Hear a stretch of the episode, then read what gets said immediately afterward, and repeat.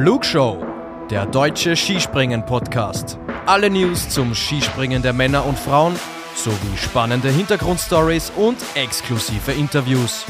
Präsentieren euch Tobias Ruf und Luis Holuch.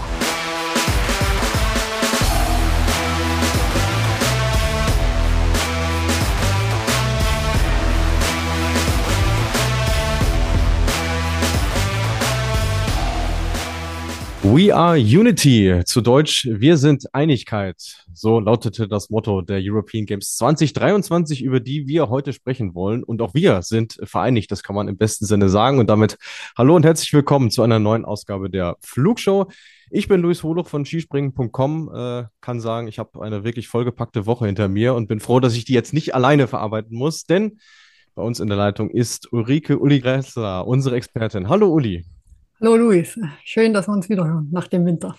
Ja, das erste Mal tatsächlich äh, im Sommer, wenn wir das Interview, äh, was ich damals mit dir gemacht habe, mal, mal rausnehmen. Ähm, wie, wie ist denn die Lage bei dir? Hast du überhaupt Bock auf Skispringen zu dieser Jahreszeit? Ja, Lust hat man ja immer irgendwie auf Skispringen, wenn man damit groß geworden ist. Äh, ich bin jetzt auch überall, wo wieder in den kleinen Vereinen die ganzen Sachsenpokale, bei uns jetzt Sachsenpokale und so stattfinden. Also irgendwie ist ja immer das Skispringen allgegenwärtig, aber war schon ein bisschen ungewohnt, dass es ja dann gleich um so große Titel ging. Äh, wie war das denn zu deiner aktiven Zeit? Was habt ihr denn äh, zu dieser Jahreszeit, kann man ja sagen, schon, schon gemacht? Ja, ich habe das ja schon öfters erwähnt. Also ich sag mal, zum Anfang war das ja schon, dass man im April eigentlich so ein bisschen machen konnte, was man wollte, dass man sich fit hält und nicht gerade mit zehn Kilo mehr dann in den Mai startet.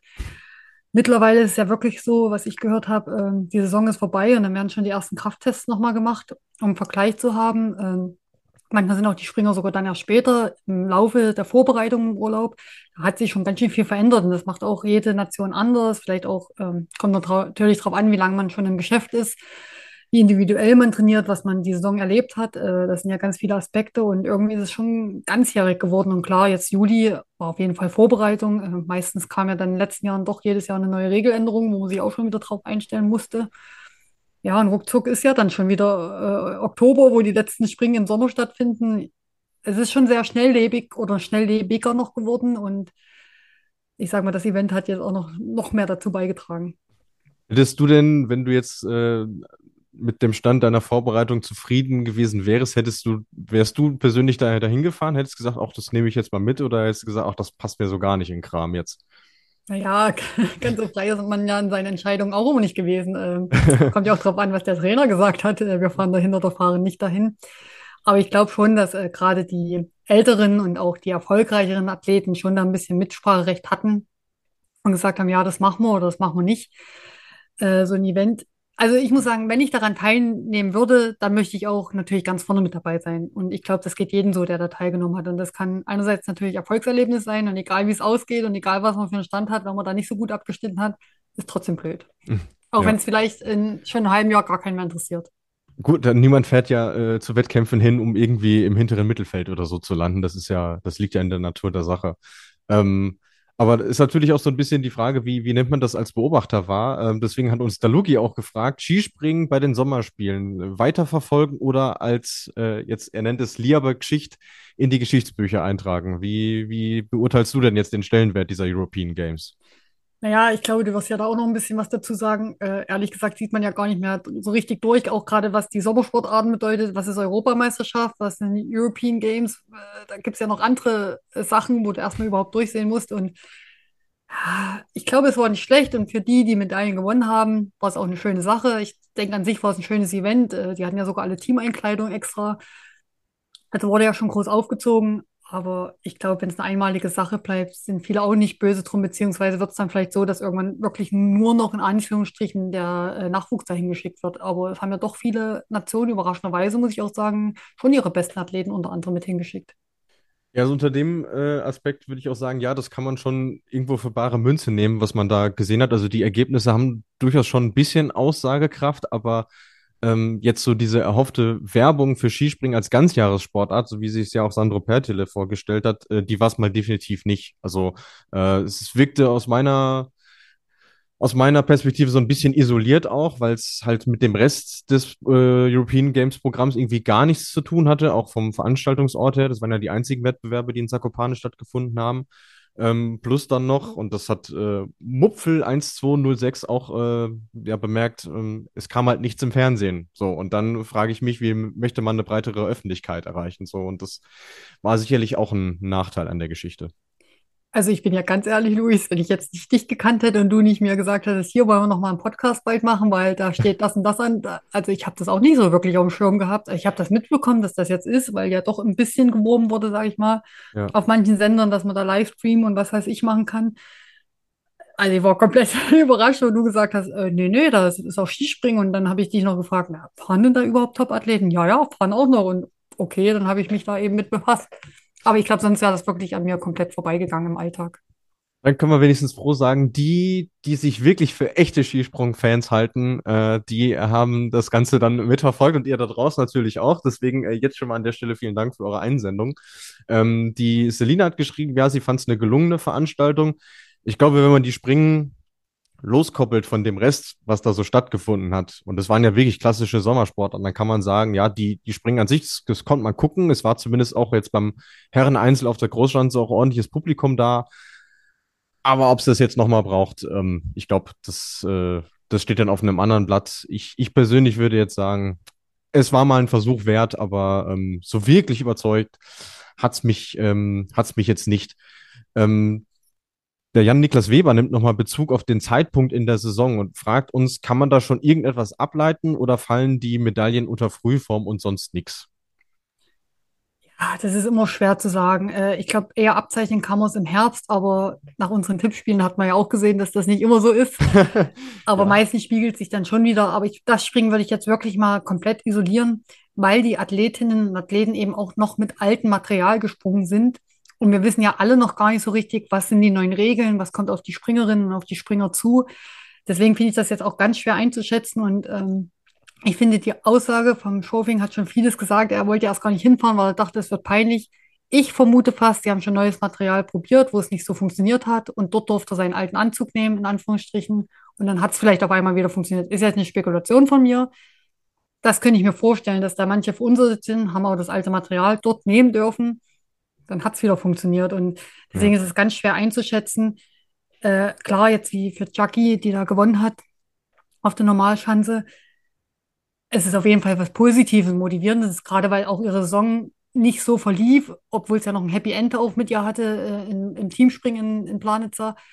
Aber für sie ist es natürlich schon erstmal ein Erfolg und das motiviert und wo man sagt, okay, ich bin doch noch nicht zu alt für das Ganze, aber ja, es ist Sommer, es ist eine andere Thermik und es ist noch sehr, sehr früh. Mhm. Ja, dann äh, fangen wir doch mit den Männern an und Daniel Schufenig, der ja ähm, auf der Normalschanze das Einzel ähm, gewonnen hat. Ich muss sagen, so ganz überraschend kam es für mich dann nicht, weil er zumindest äh, im letzten Jahr schon bewiesen hat, dass er zumindest die Schanze kann. Also er ist dort dreimal Junioren-Weltmeister geworden in, in Zakopane. Ähm, aber bei dir habe ich jetzt schon herausgehört, für dich kam es dann schon, zumindest nach seiner Aussage, auch überraschend, dass er das Springen gewonnen hat. Ja, also zumindest nach seiner Aussage, was er dann gesagt hat, eben nach dem Sieg. Äh, deswegen habe ich mir das jetzt einfach mal so ein bisschen zusammengereimt. Äh, Wäre Ja. mal schön zu wissen, ob es dem Daniel wirklich so ging.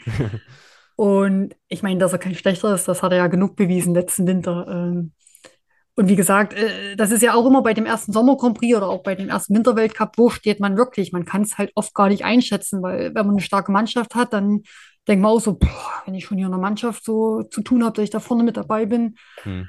Es ist ja immer erstmal Standortbestimmung und ja, ich denke, so sehen die Springer das ist auch. Ähm, das war schön und gut und wer da eben erfolgreich war oder für sich auch einen persönlichen Achtungserfolg hatte, auch gerade der Gregor de Schwanden, denke ich mal, dann ist das gute Motivation und gerade in solchen Nationen, wo es vielleicht eh zäh ist mit dem Skispringen zurzeit, wenigstens ein Achtungserfolg, um zu sagen, hier, das lohnt sich trotzdem noch.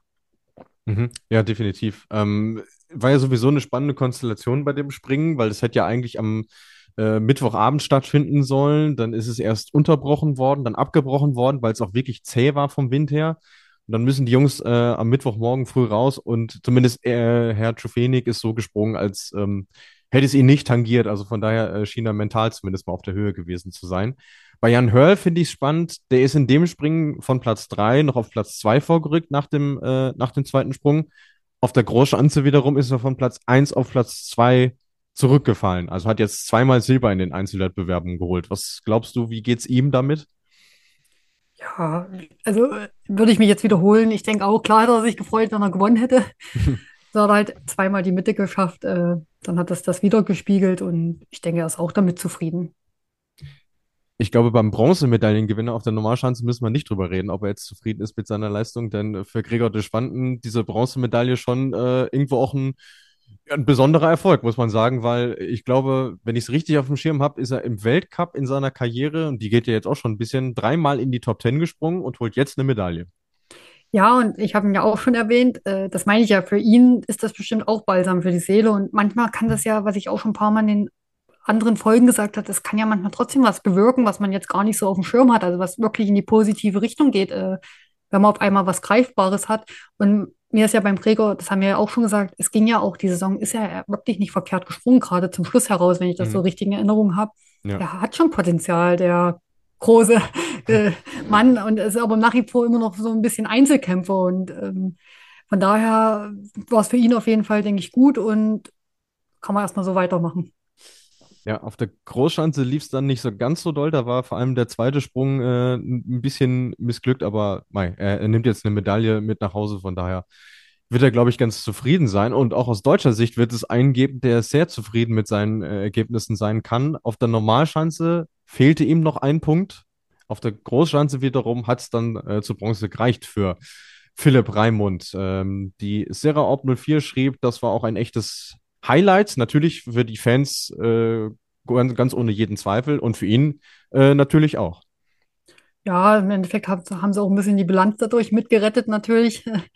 Und dann hat doch jeder eine Medaille mitgenommen vom so, so deutschen Team, also Männlein, Frau.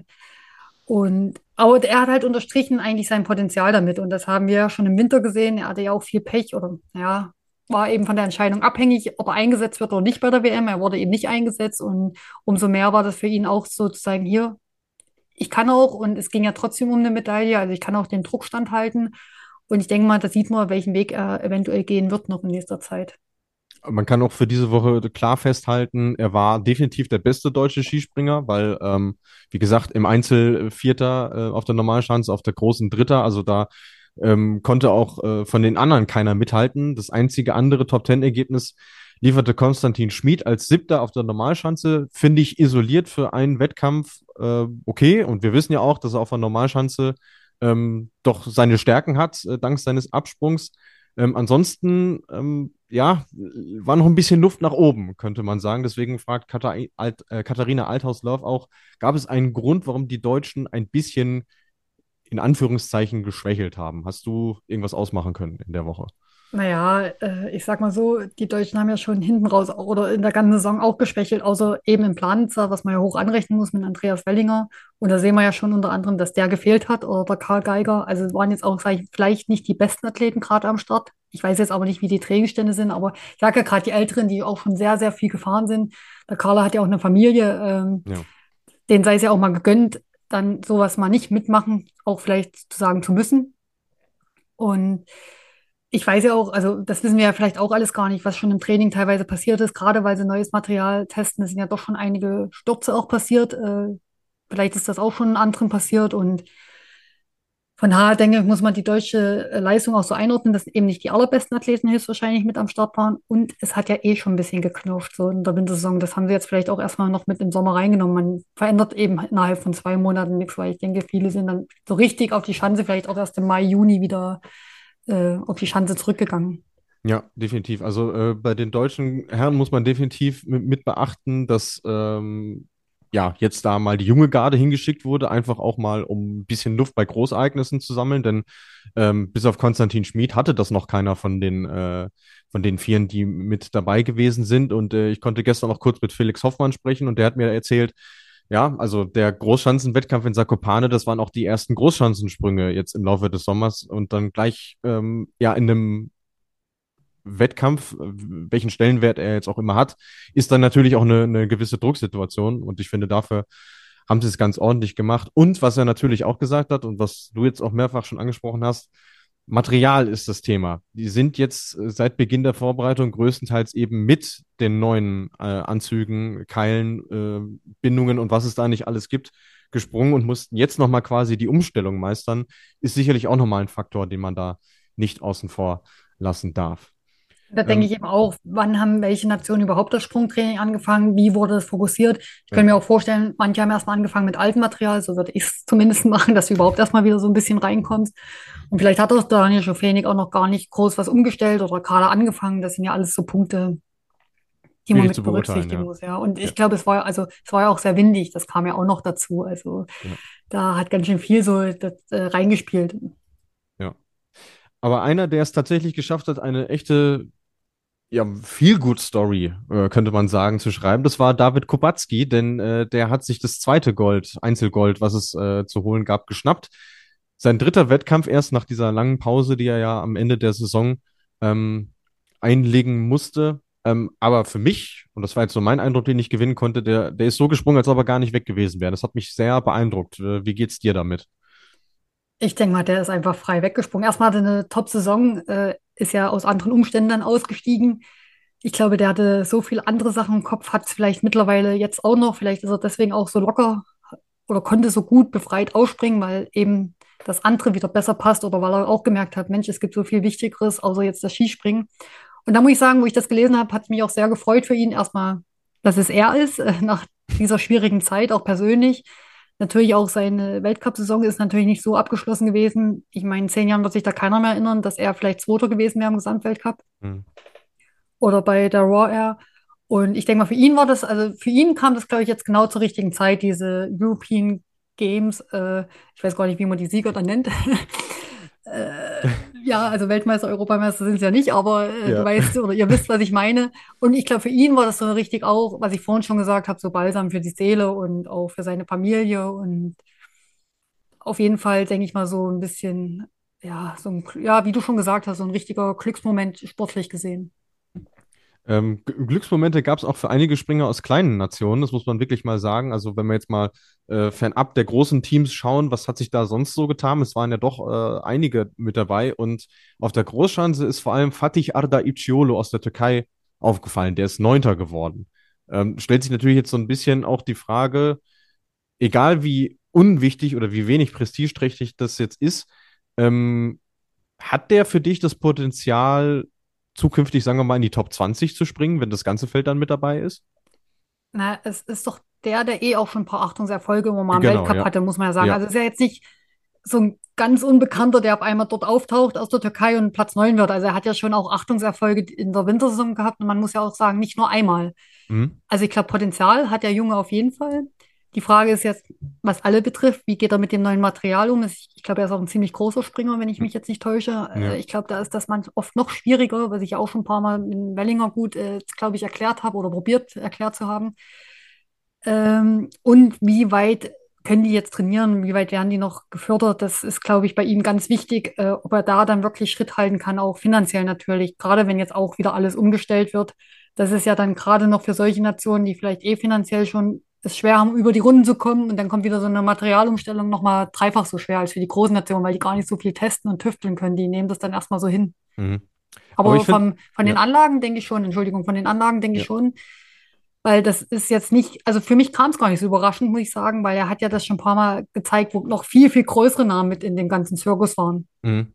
Ja, ähm, ich, ich finde es auf jeden Fall bemerkenswert, äh, dass er überhaupt dabei war, weil sonst war es in den letzten Jahren so, ja, dann ist er mal zum Sommer Grand Prix-Finale in Klingenthal aufgetaucht, weil man eben äh, schauen musste, wie man sich das Geld einteilt. Also scheinen ihm die, die Achtungserfolge, die er in der letzten Saison sammeln konnte, zumindest in der Hinsicht mal so ein bisschen geholfen zu haben, weil ich muss, ich muss ehrlich sagen, ich hätte jetzt nicht damit gerechnet, dass der da aufschlägt, aber ähm, natürlich ähm, umso schöner, das zu beobachten. Ähm, Vielleicht hat selbiges, es auch damit zu tun, dass es eben ein großes Ereignis war, dass das vom Verband ganz anders wahrgenommen Das- worden ist, ja. denke ich mal. Vielleicht ist Ja. er jetzt auch bei gar keinem Sommer Grand Prix mehr dabei, weil damit können sie vielleicht nichts anfangen, aber da ging es dann doch um Medaillen. Ja, ja, das äh, könnte natürlich sein, ja, vor allem nachdem es ja im letzten Winter die Geschichte gab, dass ähm, der Teamkollege Mohammed Ali Bedir dem Verband erstmal erklären musste, dass man tatsächlich als Skispringer über 200 Meter fliegen kann, weil der Verband ihm das nicht geglaubt hat. Äh, äh, aber auch andere kleine Nationen konnten ein bisschen auf sich aufmerksam machen, äh, besonders Jewgen Marusiak aus der Ukraine, 13. Platz auf der Großschanze, wirklich ein bemerkenswerter Erfolg. Für die Ukrainer gilt ja genau das Gleiche wie für die Türken, da muss man auch gucken, äh, wie weit reicht das Geld, wie viel Material ist überhaupt da. Wladimir Sograwski aus Bulgarien, vielleicht noch ein bisschen anderer Fall, der ist ja jetzt auch schon jahrelang äh, mit dabei. Auch die Finnen, zwei Top 20 Ergebnisse, Aber ein anderer Name ist euch da draußen wirklich äh, nachhaltig hängen geblieben. Und zwar Hector Kapustik aus der Slowakei. 16 Jahre jung. Ähm, das erste Mal jetzt wirklich auf großer Bühne aufgetaucht und auf der Großschanze gleich mal 23. geworden. Also das ist, fand ich sehr bemerkenswert, muss ich sagen. Ja, und hast eben wieder eine Nation mehr, sage ich mal. Und mit 16 auf jeden Fall zeigt er, dass er Skispringen kann, wo das jetzt natürlich hingeht. Er ist trotzdem erst 16 und äh, wie er das jetzt alles wegsteckt. Aber wäre natürlich schön, wenn er jetzt auch im Winter öfters mal auftauchen würde, zumindest auch im COC, sage ich mal. Das muss man ja auch immer mal. Mhm. Äh, man muss ja auch manchmal ein bisschen kleiner stapeln, aber wenn er da auch da mal öfters in den Top 30 ist und wir beide wissen, wie schwer das ist bei den Männern im COC, so mal das ja vielleicht noch kommen soll, dass nur fünf Athleten springen sollen da wird der COC ja auch nicht einfacher. Das wird ja eher noch schwieriger für die, also für die kleinen Nationen wird es verdammt schwer. Die sagen zwar immer, sie machen das für die kleinen Nationen, aber so richtig sicher bin ich mir nicht, ob sie denen damit einen Gefallen tun. Ja, also indem du noch mehr starke Springer aus den großen Nationen in den COC schickst, ähm, wird es mal definitiv nicht einfacher. Ähm, ich habe parallel mal nachgeguckt, also er dürfte schon im Weltcup springen, weil er tatsächlich schon Top 30 Ergebnisse im COC hat, ähm, um damit noch die Frage von Another Ski Jumping Fan zu beantworten, ob wir ihn jetzt äh, im Sommer Grand Prix und Weltcup sehen werden. Ähm, ist auch da die Frage, wie denkt der Verband darüber? Aber dürfen Puter, das können wir auf jeden Fall an der Stelle schon mal sagen. Dann lass uns doch als Übergang das Mixteam äh, benutzen. Das fand ja als letzter Wettkampf auf der Normalschanze statt. Ähm, und ich finde den perfekten Einstieg äh, liefert uns dafür Sera.orb 04 Austria hat die European Games schon echt dominiert und das war ja in diesem Wettkampf auch so. 60 Punkte Vorsprung auf Norwegen und äh, Slowenien äh, in diesem Mixed-Wettkampf. Äh, da fiel mir sofort das Macht, äh, Wort Machtdemonstration ein. Äh, hast du noch andere Vokabeln dafür? ja, wir haben ja schon ein bisschen aus Spaß gesagt, dass auch im Skispringen die österreichischen Meisterschaften mit internationaler Beteiligung, weil sie ja dann doch fast alle Medaillen mit abgegriffen haben. Ja. Und ja, äh, war ja fast eine Enttäuschung für die Deutschen, die sonst immer Mixteam. Ich glaube, es war das erste Mal, dass die beim Großereignis nicht unter den Top 3 waren, wenn man mal die Olympischen Spiele noch ausklammert, wo sie disqualifiziert worden sind. Mhm. Äh, war das gleich das erste Mal beim Großereignis, dass sie nicht unter die Top 3 waren. Ja, äh, absolut. Ähm, also Sarah Marita Kramer, Jan Hörl, Jacqueline Seifritzberger, Daniel Schofenig eben mit der Goldmedaille. Umso spannender wurde es dann um Silber zwischen Norwegen und Slowenien. Wie gesagt, äh, da waren es gerade mal 4,7 Punkte, die Norwegen schlussendlich äh, Vorsprung hatte auf die Slowenen und die Sloweninnen. Ähm, Gab es für dich in, in diesem Duell irgendwie jemanden, der da den Unterschied für dich ausgemacht hat, äh, warum es jetzt für Norwegen Silber und für Slowenien Bronze wurde? Äh, ich, ja, wenn es so knapp ist, was ist da ausschlaggebend? Ich habe jetzt gar nicht die Ergebnisse so gut im Kopf, bin ich auch immer ehrlich jetzt zu unseren Zuhörern. Ähm, es sind dann bestimmt Nuancen gewesen, vielleicht auch manchmal der Wind. Der eine kam mit der Schanze besser zurecht. Äh, ich denke, das war auch tagesformabhängig, aber ich weiß nicht. Hast du denn jemand, der jetzt, wo du sagst, das war jetzt wirklich ausschlaggebend?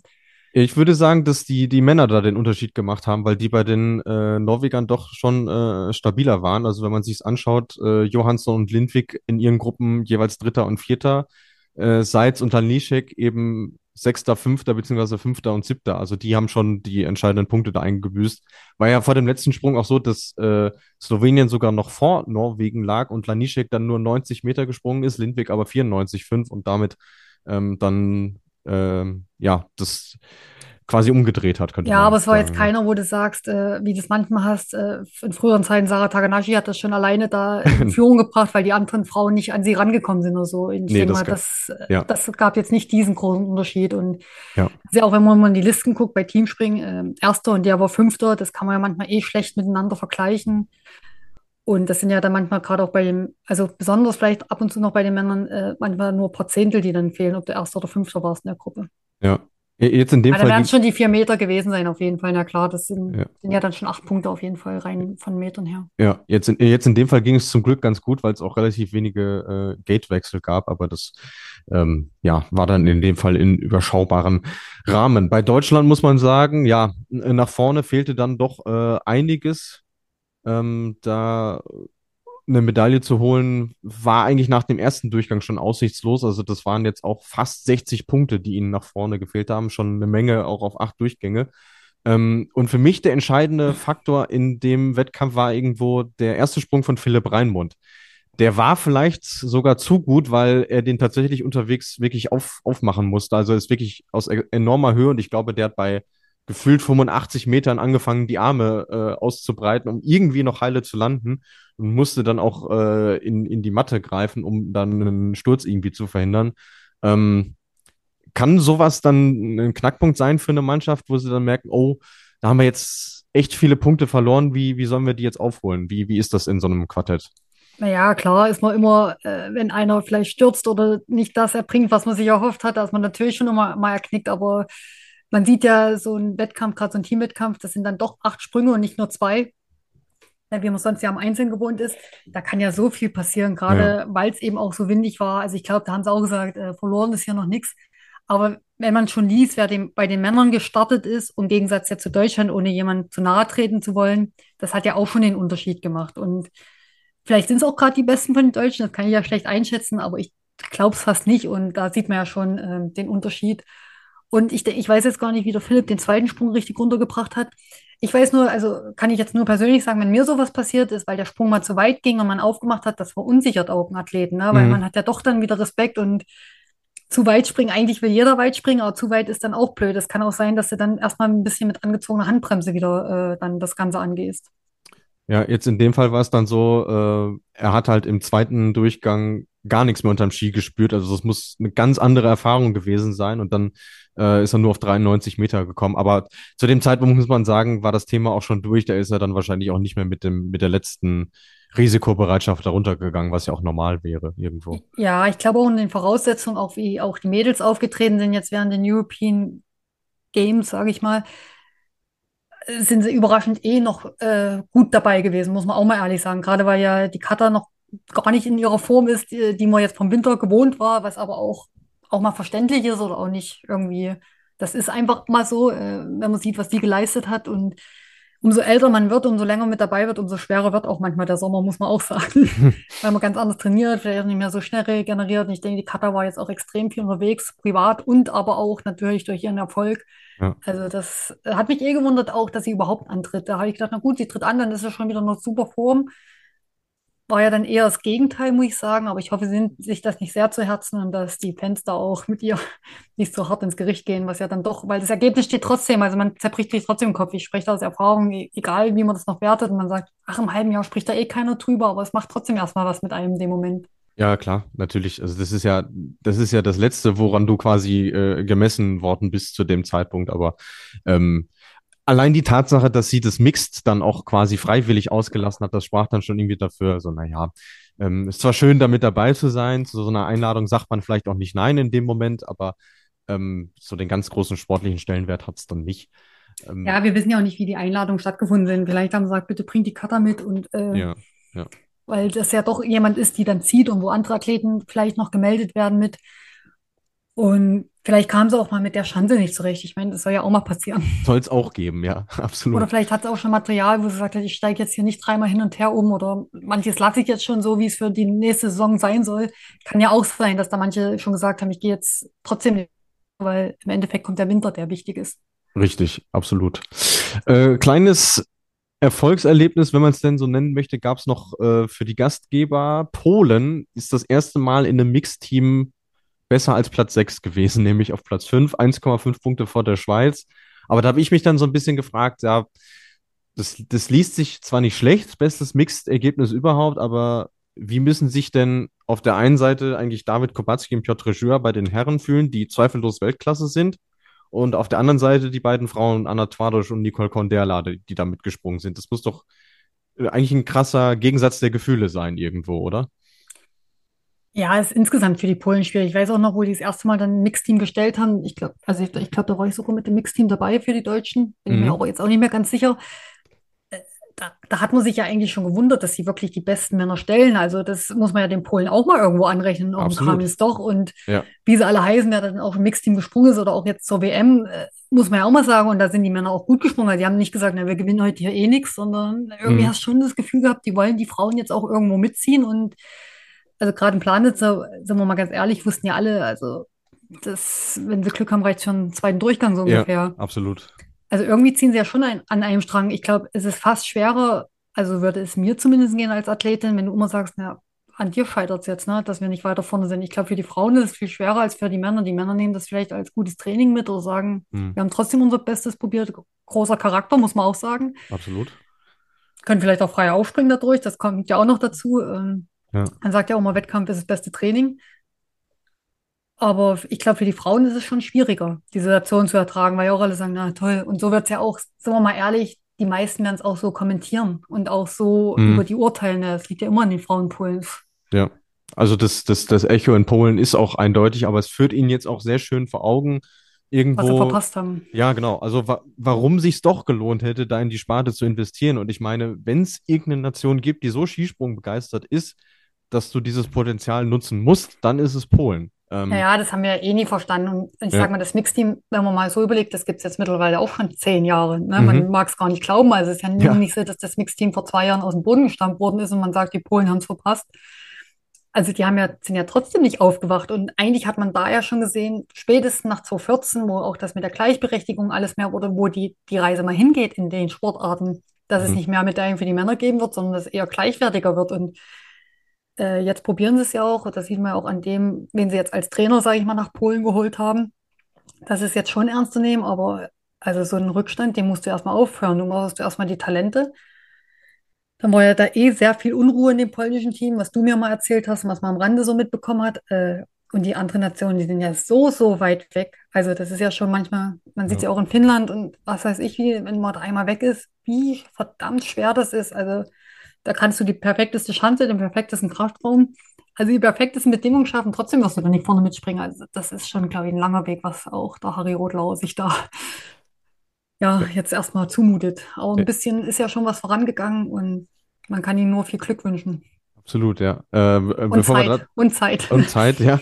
Geduld, äh, glaube ich, auch ein wichtiger Faktor. Ähm, bevor wir dazu kommen, äh, äh, nochmal gut, dass du es eben auch erwähnt hast, gerade bei Piotr Jura wäre es ja verständlich gewesen, wenn der nach seinem Einzelweltmeistertitel gesagt hätte, ey, ey, lasst mich in Ruhe mit dem Mixed springen, ich möchte jetzt mal einen Tag feiern oder so. Und äh, er hat sich trotzdem gestellt, deswegen äh, ist mir gerade nochmal vor Augen gekommen. Aber ähm, Harry Rotlauer ist tatsächlich aktuell so die, die heißeste Personalie, äh, die man tatsächlich ähm, diskutieren kann. Wir werden an anderer Stelle auch nochmal über Trainerwechsel und Teams äh, sprechen, aber ich finde jetzt gerade in dem Zusammenhang European Games bietet es sich an, dass wir mal über ihn sprechen. Ähm, er ist, kann man glaube ich sagen, mit der erfolgreichste Trainer, seitdem es den Frauenweltcup gibt. Also was er mit seinen Athletinnen und äh, seinen Mannschaften gewonnen hat, das ist wirklich, äh, wirklich bemerkenswert. Und jetzt fängt er quasi bei Null an, kann man sagen. Und ähm, ich war dann sehr, sehr neugierig, als es nach dem Normalschanzenspringen ein Interview gab bei ihm, von ihm, äh, bei den Kollegen von TVP. Ähm, und da hat er gesagt, ich bin sehr glücklich über das Ergebnis. Es ist ein guter Start für uns mit drei Athletinnen in den Top 30. Ich hoffe, daran können wir anknüpfen. Und er hat gesagt, wenn ich die Athletinnen sehe, dann sehe ich, dass wir viel Arbeit vor uns haben. Das ist nicht ein Projekt von drei Monaten, sondern drei Jahren. Was, wie geht's dir dabei, wenn du diese Sätze hörst? Naja, ich denke mal, einerseits hat er schon recht, dass er erstmal drei Athletinnen hat und Top 30. Dann darf man auch nicht vergessen, wer alles gefehlt hat. Also, wo hätte es jetzt für einen Sommer Grand Prix gereicht, muss man auch mal ehrlich sagen. Mhm. Aber er kann jetzt auch nicht über Nacht alles äh, zu Gold spinnen und er ist ja gerade mal, glaube ich, jetzt wirklich einen Monat im Amt. Also, ehe das so vorausging und ehe dann mal Arbeit wirkt, ich glaube, was haben sie, haben sie denn jetzt wirklich schon zusammenarbeiten können? Und Mhm.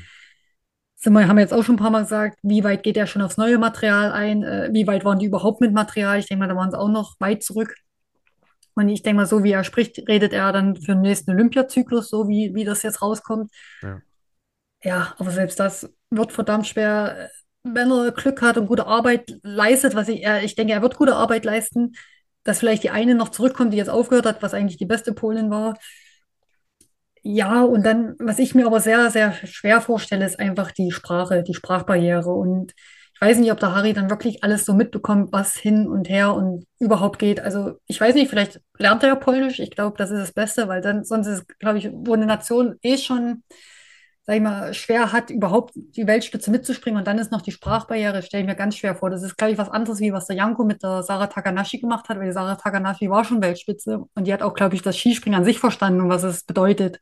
Weil ich glaube, das musst du auch erstmal den Athletinnen in Polen beibringen, was das bedeutet und was das für eine Chance ist und was alles dazugehört. Mhm. Und dann immer das zu übersetzen vom Stefan Hula vielleicht. das stelle ich mir schon sehr schwer vor. Und ich glaube, das muss jetzt erstmal erarbeitet werden in dem nächsten halben bis ganzen Jahr, dass überhaupt die Sprache erstmal untereinander stimmt. Ja. Und da hat es natürlich gleich ganz schwer gehabt, muss man auch sagen, dass natürlich nun ausgerechnet diesen Sommer European Games sind und dann noch in Polen. Also, ja. ist, denke ich mal, ich denke mal, wenn er sich hätte aussuchen können, wäre erstmal den Sommer so erstmal trainiert und vielleicht mal beim Sommercompris sich gemeldet oder weiß ja nicht, was sie da im Verband ausgemacht haben. Das wäre auf jeden Fall der einfachere Start gewesen. Ja, absolut, ja. Also äh, Platz 19 von Nicole Konderla ähm, als bestes polnisches Ergebnis. Äh, ja, nimmt man, glaube ich, erstmal so mit. War vielleicht sogar über den Erwartungen, auch weil es auf der Großschanze ist und sie technisch, muss man sagen, sicherlich nicht die beste Polin ist. Ähm, da gibt es andere in dem Team, die da mehr Potenzial haben. Ähm, aber was mir äh, äh bei Rudlaus Vorstellung frappierend aufgefallen ist, dass äh, Adam Mawisch ähm, gesagt hat, dass sie im Grunde genommen zwei Möglichkeiten hatten. Entweder ähm, man sagt, man, man nimmt jetzt die paar wenigen, die, die da sind und versucht es mit denen und versucht quasi rauszukitzeln, ob die das Potenzial haben, in die Weltspitze zu springen, weil sie es selber offensichtlich nicht wissen, oder man wirklich, man fängt wirklich komplett bei Null an und sagt, okay, wir kümmern uns jetzt erstmal um den um den Nachwuchs. Also ist man da versucht, offenbar so einen, so einen Mittelweg zu finden, weil Rotlauer ja nicht nur zuständig ist für das Nationalteam, sondern quasi auch die Oberaufsicht hat über den Rest, ähm, was jetzt auch da drunter und an den Schulen und so äh, passiert.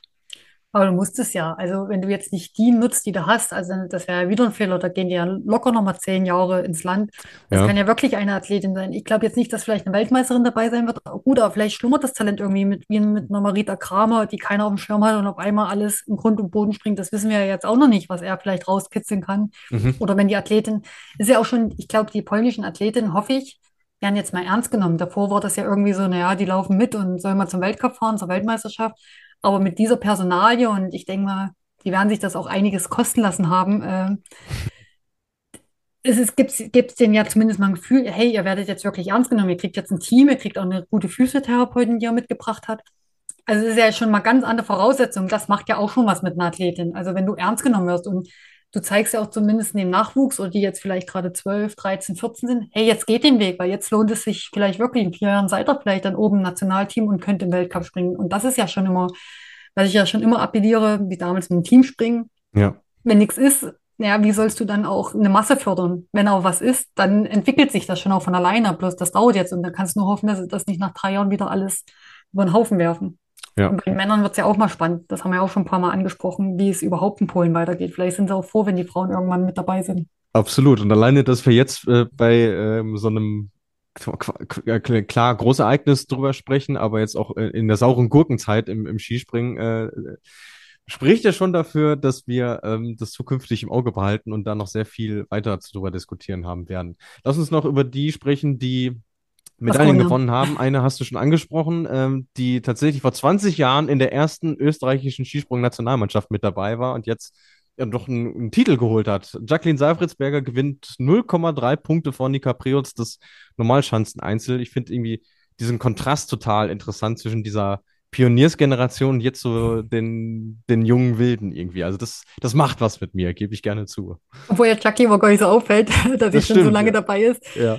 Ähm, und ich glaube, sie ist ja da auch Juniorenweltmeisterin geworden in Zakopane. Stimmt, ja. Vor Also 15 irgendwie Jahren. schließt sich da ja. der Kreis wieder für Jackie. Und dann war ja noch das Lustige, dass es wirklich ausgerechnet noch so spannend war. Und dann war das ja auch, glaube ich, noch so ein Hin und Her, weil keiner wusste jetzt eigentlich, wer wirklich die Siegerin ist an dem Tag. Mhm. Und ja, das, also, das ist für sie, ich glaube, für Jackie war das schon auch was Besonderes. Die wird das, also gerade, ich glaube, weil sie eben auch schon so lange dabei ist, auch jetzt natürlich auch schon viele harte Zeiten hatte.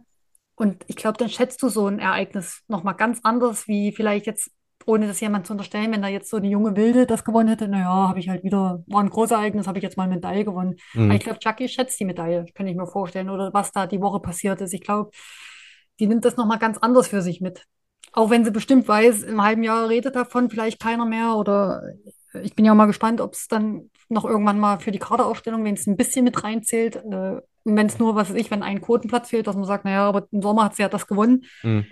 Genau, ich weiß ja auch nicht, wie das die Verbände machen. Kann ich mir auch vorstellen, dass das manche Verbände hoch anrechnen und manche gar nicht. Also das ist ja auch immer interessant, wie, also das ist ja dann auch, warum haben man manche Nationen die ganz guten Athleten mitgemacht und manche nicht. Ja. Absolut. Aber äh, ist natürlich äh, ein toller, toller, toller Erfolg für sie. Und wie du richtig sagtest, äh, ja, der Kreis äh, hat sich geschlossen. Das hat sie auch beim Siegerinterview nochmal hervorgehoben, dass sie sagt, ja, Zakopane liegt mir offensichtlich, obwohl man ja sagen muss, äh, damals war es noch die alte Schanze, der, der alte schwierige Bock, wie ich mir habe sagen lassen. Naja, gerade im Winter noch dazu. Wo, wobei der, der, die neue Schanze jetzt auch nicht die einfachste zu sein scheint. Also da muss man wirklich schon sehr gut Skispringen, um äh, auf Weite zu kommen, weil die Flugkurve auch sehr, sehr flach ist. Aber umso bemerkenswert ist es ja dann. Also da muss es ja gerade der Jackie gerade Aufwind geben. Äh, da muss, also ich glaube, technisch springt ja Jackie auch sehr gut. Äh, mhm. Ich denke, bei ihr ist es auch dann oft das physische Problem, weil sie eben auch schon so lange dabei ist und auch schon die Knieverletzung hatte, da dann eben mithalten zu können. Ja. Ähm, dafür war die Lücke, die äh, Seifritzberger und Preutz nach hinten aufgerissen haben, viel größer. 20 Punkte Vorsprung auf Sarah Marita Kramer, die Bronze äh, geholt hat, aber für sie ähm, natürlich auch äh, ein schöner Erfolg nach einer letzten Saison, ja, die auch nicht nach, äh, nach Vorstellung verlief, kann man sagen. Noch größer aber war der Vorsprung der Goldmedaillengewinnerin auf der Großschanze. Ähm, da waren die anderen so chancenlos wie Deutschland sonst beim Eurovision Song Contest, kann man sagen. Nika Krieschner gewinnt mit 29,2 Punkten wieder vor Nika Preutz. Und äh, ich stelle jetzt mal eine kühne These auf. Wenn du so deutlich gewinnst, kann es nicht nur daran liegen, dass dir die Chance besser gelegen hat als den anderen. Nein. Nein, also die wird schon in einer guten, sehr guten Form oder Frühform oder wie auch immer. Wir werden ja sehen im Herbst, was die Form jetzt bedeutet. Also kann man auch mit ihr im Sommercompris rechnen. Andererseits kann man es vielleicht auch nicht, weil ich ja nicht weiß, was jetzt wirklich materialmäßig mit den Springern passiert. Das ist ja dieses Jahr wieder ganz spannend. Das ist wie damals bei mir 2013, 2014, wo wir auf einmal diese engen Anzüge. Ich war total verunsichert, bei mir ging gar nichts mehr äh, da braucht es auch eine ganze Weile, immer dann, selbst wenn die Anzüge dann wieder größer oder größer geworden sind, dass man da Vertrauen kriegt. Das ist so einfach, weil man dann zu viel auch umgestellt hat, wo man gar nicht mehr wusste, wo fängt man jetzt an und wo hört man auf. Und das ist wirklich interessant. Also deswegen erwähne ich das auch so, weil das ist ja schon sehr enorm, was sie jetzt machen. Mhm. Der Anzug ist ja auch ein Sicherheitsaspekt. Und ich denke, so mit dem Material ist sie auf jeden Fall in einer sehr, sehr guten Form und hat das mit, äh, ja, zeigt, dass sie da dominant war, dass ich mir auch vorstellen könnte, sie können den Sommercompris dominieren aber vielleicht auch nicht. Also es ist für uns auch jetzt ganz schwierig, das wirklich einzuschätzen. Das ist also absolut. Ja. Ich will mich da jetzt auch nicht drücken, um zu sagen, das ist die Tendenz, aber es ist wirklich, also ob das dann die Springerin wirklich auch in jetzt in den nächsten Wettkämpfen ist, bin ich gespannt. Wir werden, äh, wenn das Reglement denn mal steht, wenn wir da wirklich was Handfestes haben, da auch mal eine Folge zu machen, damit wir auch mal erklären können, was bedeutet das denn eigentlich einerseits äh, in der Materialabstimmung, aber auch andererseits für deinen Skisprung, denn es ist ja klar, dass wenn du kleinste Kleinigkeiten an deinem Material veränderst, dass du dich auch anders bewegen und verhalten musst. Und ähm, wie gesagt, das machen wir dann zu einem späteren Zeitpunkt, wenn wir dann mal was Schriftliches haben, äh, gucken aber natürlich trotzdem drauf, was äh, sportlich auf der Schanze so passiert ist. Und ähm, ja, diejenige, die die erste Medaille im Skispringen für Deutschland geholt hat, das war Selina Freitag. Und die ist mir in dieser Woche wirklich durch Muster an Konstanz aufgefallen. Ich habe ja alle Sprünge verfolgt, auch Training, Probe, ähm, was es da nicht alles gab. Und es gab nicht einen Sprung, wo du sagen konntest, okay, den hat sie jetzt aber völlig verhauen. Also es wirkt ganz so, als könnte sie nahtlos an ihre starke und stabile Form der Vorsaison anknüpfen. Ja, das war ja auch in der Wintersaison der vergangenen ihre große Stärke, die Stabilität. Die hat ja wirklich, glaube ich, nicht einen richtigen Ausrutscher gehabt äh, nach unten. Mhm. Und das ist ja dann oft, was eigentlich dann das Selbstbewusstsein, das Vertrauen schafft, was ich ja schon oft gesagt habe, um dann, dass, also dass du dann vielleicht mal ganz oben landest oder ist ja jetzt mittlerweile auch schon, aber ich sag mal, im Weltcup gewinnt oder ja. noch konstanter in die besten drei springt, der Schritt ist dann eigentlich nicht mehr weit. Mhm. Äh, schauen wir uns die restlichen Ergebnisse der Deutschen an. Äh, vor allem auf der Großschanze, finde ich, haben sie einen Schritt nach vorne gemacht im Vergleich zur Normalschanze. Das war noch nicht so dolle. Da ist Katharina Schmid ehemals Althaus, muss man ja noch dazu sagen. Äh, Neunte geworden, Anna Rupprecht Elfte. Für sie ähm, sicherlich auch ein ganz ordentliches Ergebnis. Ähm, Eine Großchance, ja. Ja. Ähm, und ja, ich, ich glaube, so viel mehr muss man dazu gar nicht sagen, weil wir jetzt schon, wir drehen uns ja irgendwo auch im Kreis und sagen, hey, das, das muss man alles mit Vorsicht genießen, genießen aber ja, ja aber wenn es dann so, so kleine Spitzen gibt, wie jetzt äh, bei, bei der Anna mit Platz 11 auf der Großschanze, wo sie sich tendenziell schwerer tut, das sieht sie ja selber auch so, ist es, glaube ich, ähm, ja, eine ganz, ganz schöne Randbemerkung. Ja, und bei Cutter hat man ja auch gesehen, meistens war ja ein Sprung verhunzt, sage ich mal, und der andere war ja schon, wo sie, wenn man das zusammenrechnet, und Top 3 wäre es auch nicht gekommen, wenn ich da jetzt nicht komplett falsch liege, aber sie wäre auf jeden Fall viel weiter vorne gewesen. Und ja, so. Also jetzt nicht, dass sie komplett das Skispringen verlernt hat. Äh, ich denke auch, ich weiß es nicht genau. Ich kann mir auch vorstellen, dass er ein bisschen später eingestiegen ist, als ihre Kollegin ähm, jetzt gerade auch mitten im Krafttraining steckt und ja. vielleicht auch noch ganz andere Gewichte gerade in die Höhe mit den Beinen streckt, äh, als vielleicht andere. Und äh, da weiß man ja auch nicht. Ich glaube nicht, dass die jetzt den Aufbau da groß unterbrochen haben. Nee, äh, hat äh, Bundestrainer Maximilian Mechler auch gesagt. Also sie sind quasi direkt aus dem Training genau. dorthin und entsprechend, glaube ich, kann man die Ergebnisse dann auch einordnen. Gibt sonst Manche jemand, haben vielleicht doch ja. eine Woche vorher mehr auf Sprungwert gelegt oder dann das Krafttraining mal ausgelassen. Das, äh, ja. Wie gesagt, ich weiß ja nicht in den einen Verbänden, wie hoch das jetzt angesehen worden ist und ich denke, da gibt es oder gab es schon Unterschiede da gibt es auch nicht von jedem Aussagen zu. Das ist ja dann auch das Nächste, was es schwierig macht einzuordnen. Es stellt sich nicht jeder hin und sagt ja, äh, wir sind hier nur da, um, um uns mal blicken zu lassen oder wir nehmen das, wir nehmen das wirklich Bier ernst. Also von daher, ähm, ja, muss man es, glaube ich, unter dem Deckmantel dann auch betrachten. Gibt es sonst jemanden bei den Frauen, wo du sagst, oh, über die sollten wir noch sprechen oder wollen wir das Kapitel an der Stelle schließen? Nö, ich glaube, die, die im Winter uns schon aufgefallen sind, wie die finden, die Jenny, die ist auch wieder gut also gesprungen. Ich glaube, man kann da auch jetzt erstmal der Hinsicht nicht mehr verlangen. Und also ich wirklich sagen muss, es war dann doch schön, dass so viele bekannte Namen irgendwo aufgetaucht sind, dass das nicht ein Starterfeld von 15 Teilnehmern waren und Namen, die man vielleicht noch nie gehört hat. Ja, das, äh, das gab, das ging mir ganz genauso. Dann haben wir noch zwei, drei andere Fragen von euch. Ähm, einmal, weil wir weil, weil der äh, Jenny gerade sind. Markus Eisenbichler Best, die liebe Lea fragt, wie fandet ihr die Einblendung der Doppelnamen? Das fand ich tatsächlich ein bisschen kurios, weil manche Namen sogar so lang waren, dass sie zu, äh, dass sie gar nicht in die TV-Grafiken äh, gepasst haben. Ähm, und bei Jenny weiß ich zum Beispiel auch, dass die gar kein großer Fan davon ist, wenn, wenn jeder ihren zweiten und dritten Vornamen weiß. Ich glaube. Ja, ich war da auch überrascht. Ich musste auch ein bisschen schmunzeln, wo ich die Ergebnisliste dann gesehen habe. Ja. Äh, aber Chucky schafft das auch mit Einnahmen. Ja, genau. Äh, ich glaube, der längste, der längste Name war tatsächlich von äh, Josephine Panier, wo nicht mal der, der dritte Vorname dann noch mehr reingepasst ja, hat. Aber warum ähm. macht man sowas? Also dann kann man, gut, ich weiß, ich glaube, das gibt es ja jetzt, dass man alle Namen und das alles Rufnamen sind, aber also, ja, naja. Ja. Man kann es auch abkürzen, denke ich. Aber man, äh, man hat auf jeden Fall ein paar neue Fun Facts gelernt. Also wenn man ja, und ich glaube, man hat einigen Athleten keinen Gefallen getan. Das äh, würde ich auch unterstreichen. Aber wenn du irgendwann mal bei Günther Jauch sitzt und äh, du gefragt wirst, hey, wie ist denn der, der dritte Vorname von XY, dann dann rufe ich dich an. Dann lerne ich jetzt alles auswendig, Ivan Sauer. Super. Äh, Sera 04 fragte noch, es gab keine einzige Disqualifikation, oder? Äh, Disqualifikation nicht, das stimmt, aber es gab ähm, ich weiß gar nicht, wie nennt man das denn im Deutschen? Im Englischen heißt es not permitted to start. Ich sage jetzt nicht mal Start, ja, keine Startverweigerung. Ja. Oder Starterlaubnis, oder? Genau, Starterlaubnis, Verweigerung, um ein schönes, langes deutsches Wort äh, zu kreieren. Äh, beim Herren-Einzel, das ist nur ein bisschen untergegangen, weil das Kannst allermeiste... Kannst auch Stopp sagen einfach. Stopp.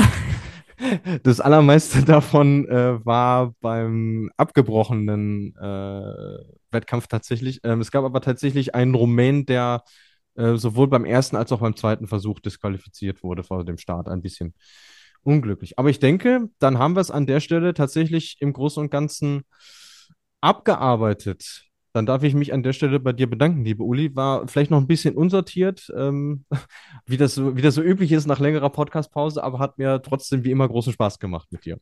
Ja, irgendwie haben wir auch gesagt vor der Sendung, ach, das haben wir schnell abgehandelt, aber dadurch, dass mit Harry Rotlauer und dann fällt einem ja doch immer wieder was Neues ein, äh, waren ja. ja trotzdem vier Wettkämpfe, äh, fünf, glaube ich. Fünf sogar. sogar, ja. Ja, deswegen denke ich, es war doch okay und äh, ich kenne uns doch. Ich glaube, wir haben es dann schon geordnet bekommen das, irgendwie. Ja, wir haben auf jeden Fall unser Bestes gegeben. Auf jeden Fall hat es mir auch Spaß gemacht. Wir sind wieder drin und ja, ich bin gespannt, was die Sommer Grand Prix jetzt bringen und wer dann wirklich vorne die Nase erstmal hat. Das äh, werdet ihr dann natürlich äh, im Laufe des Sommers äh, bei uns hören. Ähm, die nächste Folge kommt dann tatsächlich schon nächste Woche, wenn auch nicht nächsten Montag. Das äh, geht sich terminlich leider nicht aus bei uns, aber ähm, wann und worüber es dann geht, ähm, erfahrt ihr dann bei uns auf Facebook und auf Instagram. Da könnt ihr uns äh, gerne folgen, wenn ihr möchtet. Ähm, lasst auch gerne noch eine Bewertung da in der Podcast-App eurer Wahl. Das würde uns sehr helfen. Und äh, was wir auch versprochen haben, ja, liebe Lea, im Laufe des Sommers kommt noch das Flugshow Bullshit Bingo. Ähm, da setzt man dann unseren Grafiker, unseren Basti dran, aber der soll auch mal Urlaub von uns haben. So, das soll es dann jetzt an dieser Stelle gewesen sein. Wir wünschen euch eine schöne Woche. Fliegt soweit es geht und bis zum nächsten Mal.